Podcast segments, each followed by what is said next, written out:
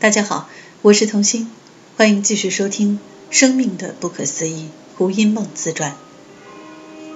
万念俱寂。和达南杰进行对话的那两天，我的意识产生了一些奇妙的变化。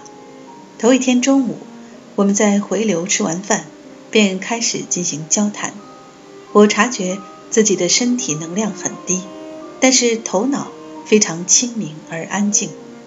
我可以清楚地觉知到每一个意念的本质，也能洞悉眼前三位男士的心态。一开始参与谈话时的兴致还算高昂，但很快我就看穿了企图说服别人和证明自己的见解正确背后的心态，只不过是虚荣和自卑罢了。内心的驱力在觉性的照妖镜中现了原形。不久便愈振乏力地沉寂了下来。从中午十二点一直到晚上十一点，我大多是处在一种沉寂的状态，很难勉强自己认同或介入杨泽与李梦浩的对话。我的自我感就像一个垂死的生母，它的活动已经愈振乏力。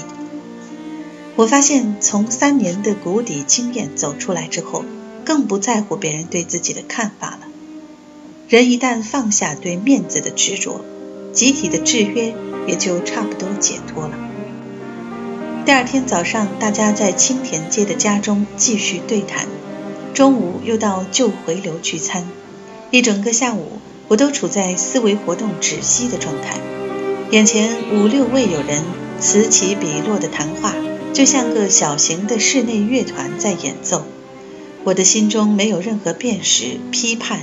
抉择、认同或好恶反应，一切只是如如的发生着。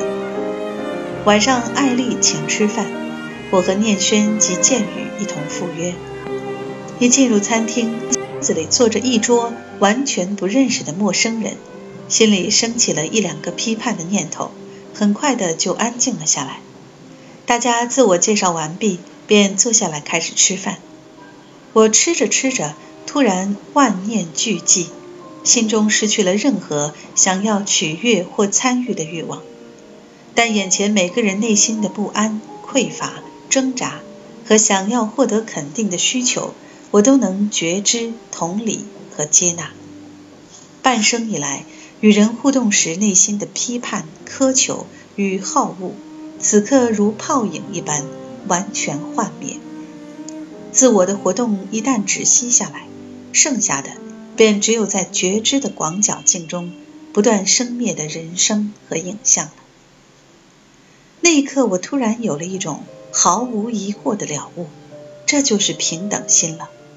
接着，一股无法遏制的同情排山倒海的涌现，一屋子的人眼睁睁地看着我噙噙泪下了十几分钟。练习内观多年的艾丽。低声对他邀约的商界友人解释说：“茵茵现在处在一种很深的状态，大家不妨跟着安静一下吧。”格印卡老师八月一号下午两点在台北来来饭店举行记者招待会，我充当他的即席翻译。在会场上，我对这位老师并没有特别强烈的感受，但会后他告诉艾丽说，他觉得我的修行。已经有了某些进展，若是能在内观上下更深的功夫，将会有更不同的体认。我发现他确实是有洞悉力的。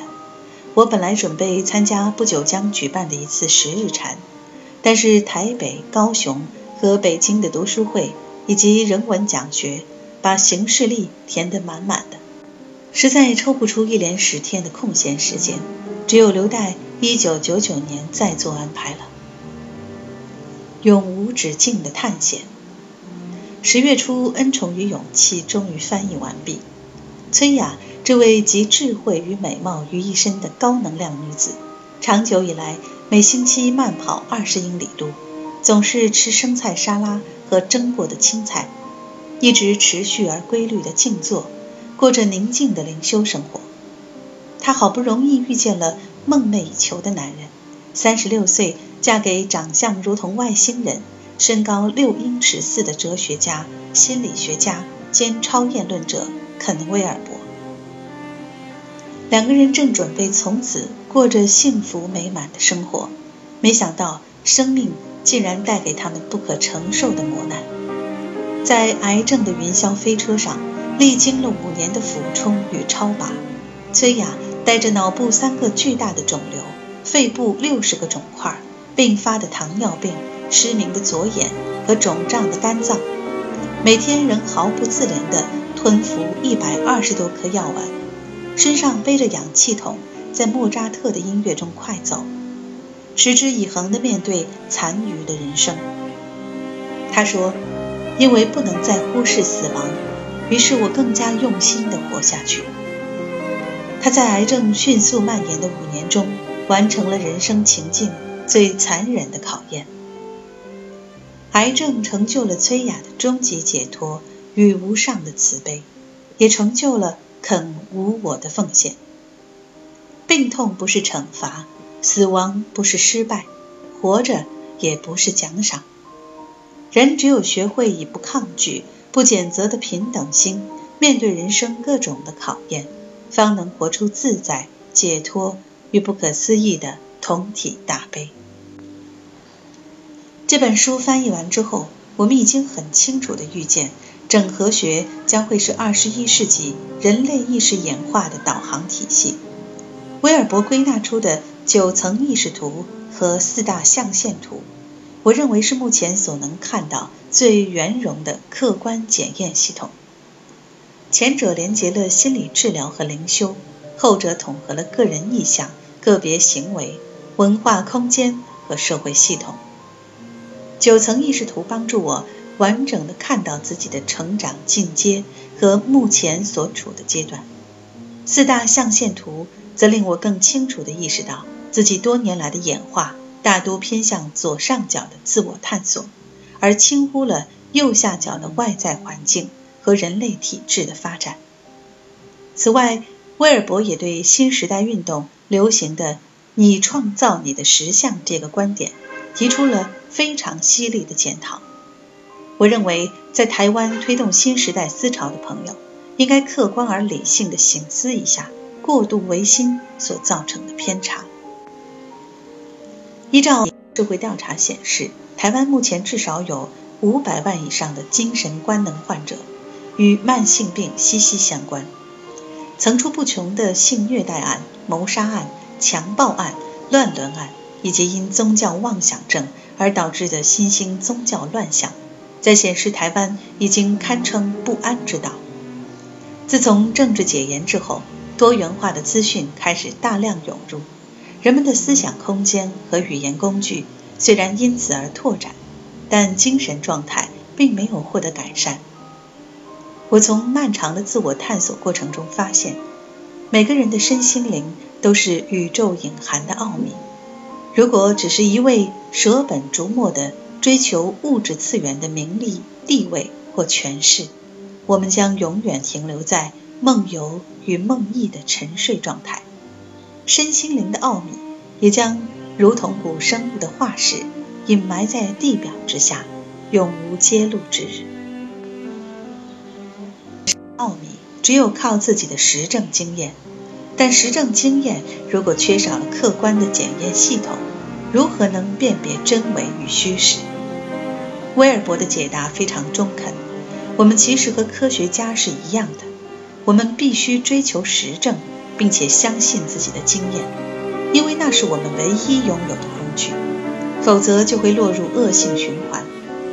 基本上，如果我们不相信自己的经验，那么我们一定也不相信自己的这份不相信的能力，因为那也是一种经验。所以，除了相信自己的经验，相信宇宙不会欺骗我们之外，就别无选择了。当然，我们可能会犯错，某些时候经验也会被误导。不过，仔细权衡之下，除了跟随它，我们没有其他的选择。尤其是神秘经验，他们其实比其他的经验更真实。黑格尔曾经：“你无法质疑知觉，因为你唯一拥有的工具便是知觉。”量子力学诺贝尔奖得主薛定谔的领悟则更深一层。他说：“你认为属于你自己的知识、感觉和选择，都不是无中生有的。这些知识、感觉和选择乃是永恒不变的，它们存在于所有的人类，不，一切有知觉的生命身上。”这句话也许听起来有点不合常理，但是你和一切有知觉的生命真的是一体的。你的生命并不是整体存在的一部分，从某种层面来看，你就是整个宇宙。我从亲身经验中领会到，我们一旦转化了自我的障碍、烦恼与局限，就能发现一个更大的我，一个比较不受限的我。这个发现之旅是永无止境的探险。人的存在最重要的一件事。就是进行这一生一世中的自我探索，从最原始、最粗糙的物化次元，一层层的转向越来越精致的身体、心智、灵魂与灵性的高等次元。传统的宗教组织传递了一个非常错误的讯息：牺牲小我，完成大我才是神圣的。自了汉只不过是焦芽败种。受到这个错误讯息熏染的人，往往热衷于利他济世的工作，而忽略了自我认识的重要。真相是，一个缺乏自知之明的人，即使从事于利他的工作，骨子里也可能只是把权力欲或其他的欲望包装成神圣济世的外貌。这样的人只可能剥削他人，而不可能带来任何提升。所以，克氏一再提醒你，就是这个世界。如果每个人对于身心的认识能清楚一点，这个世界就能进一步的觉醒一些。个人的解脱之道，即是利他的菩萨道，自他根本是不二的。